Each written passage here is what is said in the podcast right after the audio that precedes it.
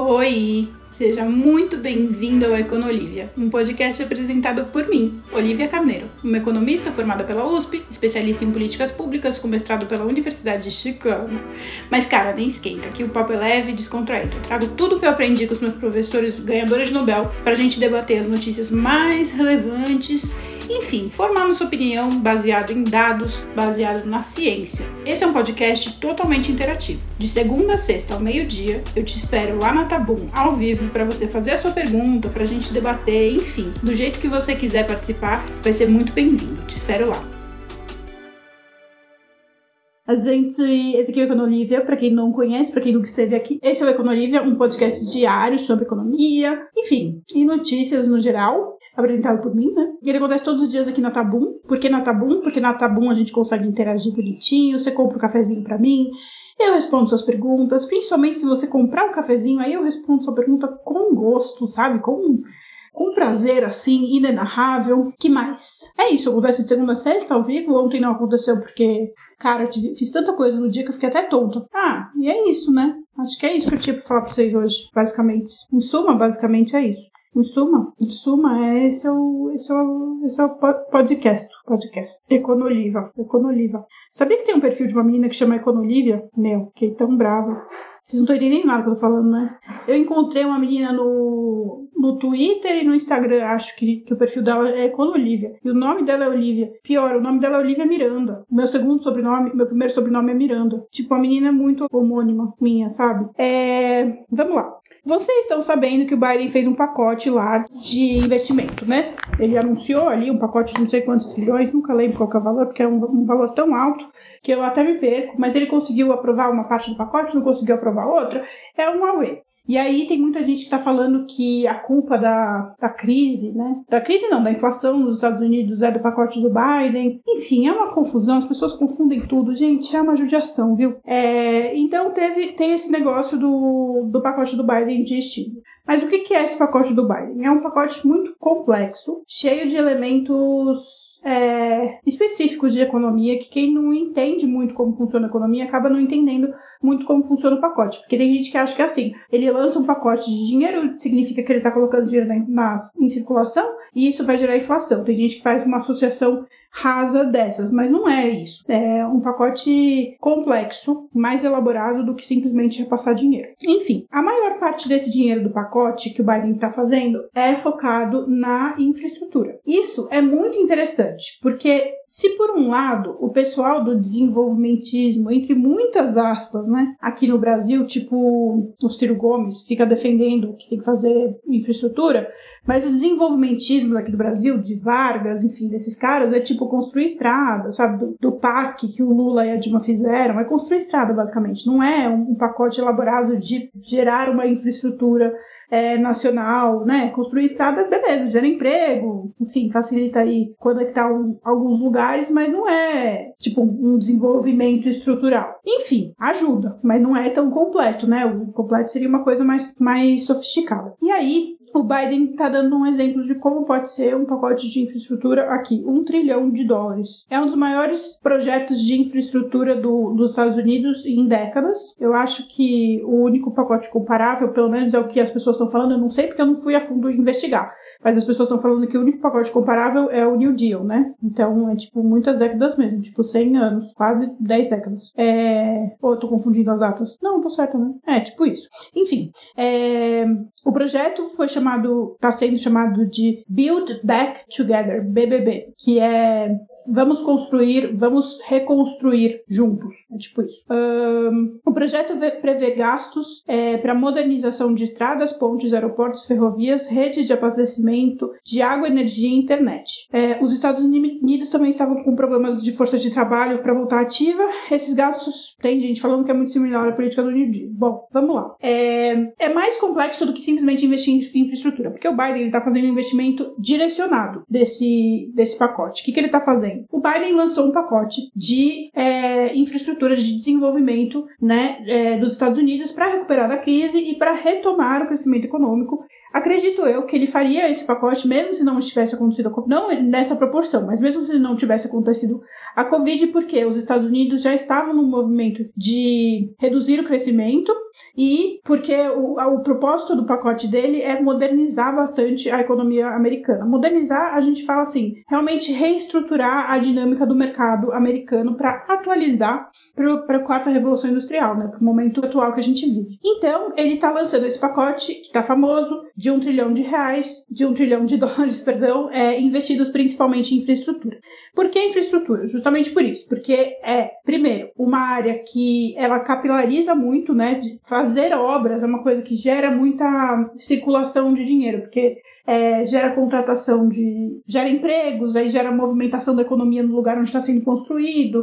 Enfim, obras no geral é, é uma forma meio fácil, vamos dizer assim, de injetar dinheiro na economia para reaquecê-la. Mais ou menos essa ideia. Eu estou sendo bem simplista na minha colocação, espero que vocês entendam que eu estou sendo simplista. Por isso que o pacote é infraestrutura também nesse momento. Mas também tem um aspecto de modernizar, como eu falei, a economia americana. Dentre vários aspectos, aspectos, os Estados Unidos querem, ele quer incentivar, por exemplo, a produção de carros elétricos, porque os Estados Unidos se comprometeram em reduzir a emissão de, de gases poluentes em 10 anos, eles se comprometeram numa, numa meta bem, bem ousada. Então, é, uma das coisas é renovar a frota de carros dos Estados Unidos com um impulsionamento maior de carros elétricos. Só que carros elétricos, vocês sabem, primeiro que ele está incentivando que o mercado produza carros elétricos, por meio de impostos, enfim, é, parcerias. O outro aspecto é que carro elétrico precisa de tomada, né? Não é carro elétrico, a gente não tem, por exemplo, aqui em São Paulo a gente não tem estrutura para rodar carro elétrico.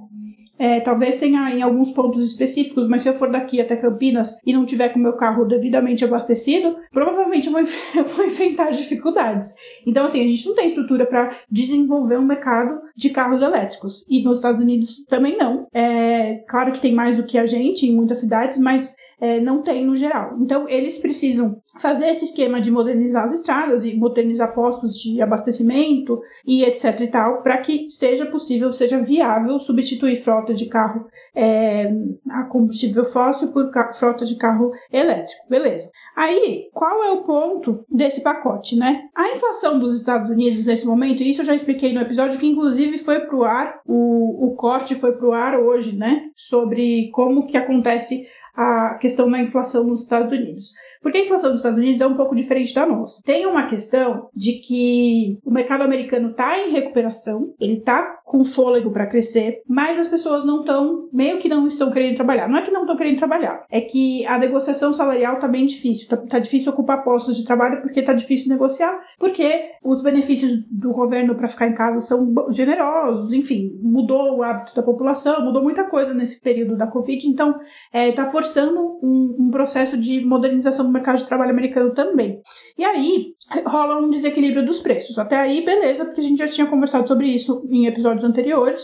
E eu soltei o vídeo explicando exatamente isso hoje, então acho que vocês já estão por dentro dessa, dessa explicação. Acontece que essa distorção dos preços, eu estou pensando num jeito fácil de explicar porque todo mundo vai entender. Essa distorção dos preços que acontece nos Estados Unidos, ela, você consegue entender que ela é diferente da nossa, porque a nossa tem um problema de oferta e demanda, né? A produção tá mais cara, tal. Nos Estados Unidos tem um problema de oferta e demanda mas não porque eles não estão conseguindo recuperar a economia como a gente, mas porque falta, tipo, tem gente interessada em consumir, tem, tem consumo, mas falta produtividade. Então, uma parte desse, desse investimento em infraestrutura é para aumentar a eficiência de produção nos Estados Unidos, para justamente o mercado americano conseguir abastecer a demanda dos consumidores americanos. Deu para entender? Eu tô falando de, oi, caçola!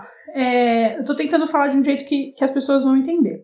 Aí o, Gui, o João Guilherme colocou assim no, no roteiro: essa medida vem em tempo de crescente inflação no país. A inflação ao consumidor com maior alta em 31 anos. Em outubro, a taxa anual da inflação do consumidor dos Estados Unidos acelerou em 6,2, a mais alta desde 1990, impulsionada por aumentos generalizados dos preços de alimentos, energias e até carros, devido à persistente escassez de oferta e forte demanda do consumidor. Então vocês entendem que existe uma demanda para consumo. O que está difícil nos Estados Unidos é abastecer o mercado. Abastecer, a dificuldade de abastecer o mercado pode ser estimulada gerando eficiências, como, por exemplo, facilitar para o pro produtor contratar pessoas, é, facilitar transporte de estrada, sei lá. Qualquer tipo de eficiência que barateie o custo de produção para quem produz, para produzir mais, para entregar mais, qualquer coisa do gênero. Faz sentido, né? Quem entende minimamente da curva de oferta e demanda consegue entender o que, que eu quero dizer com isso. Beleza. É, Aí, nesse contexto de inflação, com essas medidas, e isso também já foi um assunto que eu já expliquei algumas vezes, a inflação geralmente ela, ela, ela é ruim, né? ela é incômoda pra gente, mas ela pode ser um sinal é, de saúde da economia, principalmente quando a economia está se recuperando, o PIB está crescendo, a tendência é que PIBs crescentes gerem inflação, porque, enfim, a curva de oferta e demanda demora para se equilibrar e vai gerando inflação, mas não é uma inflação necessariamente ruim, depende de como o governo vai controlar. E aí as pessoas estão criticando o pacote do Biden, falando, olha, a inflação é por causa desse pacote do Biden que está estimulando, né, o crescimento do PIB e isso vai estar tá injetando dinheiro, vai fazer é, inclusive, teve um garoto que comentou isso no vídeo meu hoje. É, e ele comentou de um jeito. Bom, enfim, depois eu comento isso. E aí, o que acontece? Um, não é exatamente a aposta do Biden, que é a minha aposta também, é que não, esse pacote não vai aumentar a inflação. Talvez aumente em um setor ou outro, mas no geral não vai aumentar a inflação por, justamente por isso, porque é um pacote focado em aumento de produtividade. E aumento de produtividade reduz os preços, não aumenta os preços. É diferente, entendeu? Você vai aumentar a quantidade de produto ofertado no mercado. Isso faz com que os preços, obviamente, segurem ou, no mínimo, fiquem estáveis, entendeu? É, ou às vezes até barateiem. Então pode ser que aumente de um setor ou outro, mas no geral a tendência é estabilizar os preços mesmo, porque aumento de produtividade gera mais é, estabilidade nos preços, ou controle melhor dos preços. É, o, o João Guilherme colocou um trecho assim: é, 17 ganhadores de prêmio Nobel falaram que esse plano Build Back Better é, vai, é um, é um programa de, de inflacionamento de longo prazo, que aumenta os preços e reduz os custos para famílias americanas. Eu não sei se eu entendi esse trecho. Uh, mas aí o Biden respondeu que daqui a 15 anos ele tem certeza absoluta que vão caracterizar esse governo, esse pacote que ele fez, como é, um momento muito importante, um ponto, um ponto crucial para o crescimento e desenvolvimento dos Estados Unidos para ganhar competição, é, competitividade, então competição é, econômica no, no século Principalmente considerando que a concorrência dos Estados Unidos é a China. E a China não consegue se modernizar dessa forma que os Estados Unidos conseguem por questões. Eu nem posso mais falar tão, tão mal da China assim, é, porque eu acho que eu vou pegar um cliente chinês e eu tenho que segurar um pouco a onda. Mas é, a China tem um, um, mercado mais engessado, né? Porque não é livre, não é uma democracia, então eles não conseguem acompanhar essa, essa modernização dos Estados Unidos. Eles conseguem fazer pacotes desenvolvimentistas, mas não necessariamente que estimulem o desenvolvimento de um mercado mais adaptado ao século XXI, entende? Bom, um, o, o, Biden está com outro projeto de investimento social e no clima. Na verdade, esse, esse, esse investimento de infraestrutura já é bem focado no clima, por causa dessas coisas que eu falei. Mas o que acontece é que uh, o outro pacote dele é de 1,7 trilhões. Ele tem mais um pacote, ele tem três pacotes, se não me engano. É, esse segundo que eu tô falando é focado em desenvolvimento social e o principal enfoque que ele tá dando é meio que fazer um Bolsa Família americano, sabe? É, é o enfoque é dar dinheiro para famílias que têm crianças mesmo para estimular que reduza-se a pobreza é, infantil e estimule o desenvolvimento dos futuros trabalhadores, enfim, das, das futuras,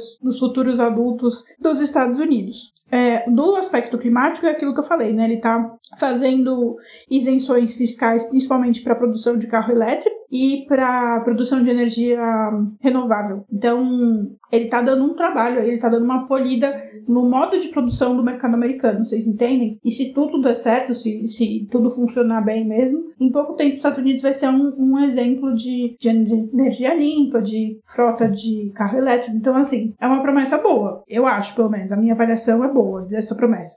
Agora, sobre a, o projeto de incentivo, né, é, transferência de renda para criança, eu acho que o exemplo que tem mesmo internacional é o Bolsa Família, sempre foi, assim, há muito tempo a Bolsa Família, e muitas economias se baseiam no Bolsa Família para é, reduzir essa coisa de, de pobreza infantil e, enfim, forçar um desenvolvimento social mais rápido. É um programa barato e muito efetivo. Então, é, a tendência é que funcione bem. É, eu não consigo ver, ver um ponto muito um ponto negativo assim. Eu até gostaria de fazer uma crítica, mas eu não consigo ver uma crítica para esse para esses programas. O que acontece, principalmente nesse programa de, de transferência de renda, é que nos Estados Unidos eles têm uma dificuldade muito grande em fazer a mobilidade social, né? A mobilidade social é, é muito limitada, principalmente em grupos é, raciais, tipo grupos é, de brancos, é, como é que fala? Black and brown, né? Não necessariamente só negros, mas negros e, e, outras etnias que não sejam brancas. E essas pessoas têm mais dificuldade. Então, com esse pacote, ele, ele estimularia que houvesse um maior desempenho é, para mobilidade social, um maior espaço para mobilidade social. E para financiar esse programa, ele quer fazer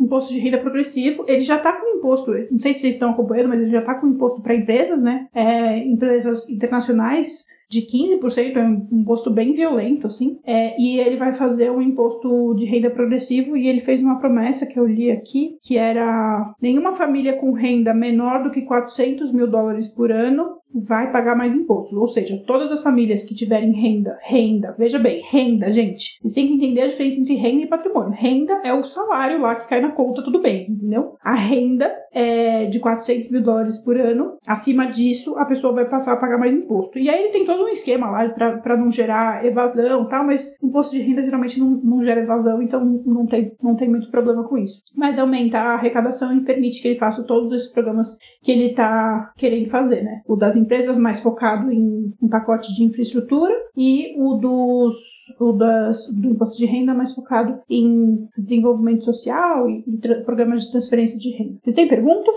sobre esse assunto? do pacote do baile. O João Freitas falou sim. Sim o quê? Sim tá uma bosta? Sim tá bom? Sim, já fui embora? O que, que é sim? Não sei. Mas obrigada pela interação, João Freitas. Eu tô aqui para interagir com vocês e quando vocês não interagem comigo eu fico chateada. Eba ganhou nota 10. Eu fico chateada porque eu fico pensando, poxa, será que eles estão me escutando? Será que eu tô falando grego? O que, que será que tá acontecendo que ninguém fala comigo? Uh, mas assim, se vocês não têm perguntas, eu vou, eu vou encerrar, porque qual que é o propósito de eu ficar online aqui sem ninguém me perguntar nada? Nenhum, né? Então é isso, gente. Eu vou aproveitar que eu tô maquiada e vou gravar mais vídeo. Tem um monte de vídeo pra gravar, um monte de vídeo atrasado. Vou gravar tudo hoje, vai ser lindo, vocês vão ver, tá bom? Muito obrigada a todo mundo que veio. Foi maravilhoso estar aqui com vocês. Lembrem-se de compartilhar meu podcast, por favor. Me faz voltar pro top 50. Eu não tô nem no top 50 mais, gente. Saí do top 50. Olha que tortura. Já estive no top 20. Não tô nem no top 50. Eu vou chorar. Enfim, beijos. Obrigada pelo hahaha. Até amanhã.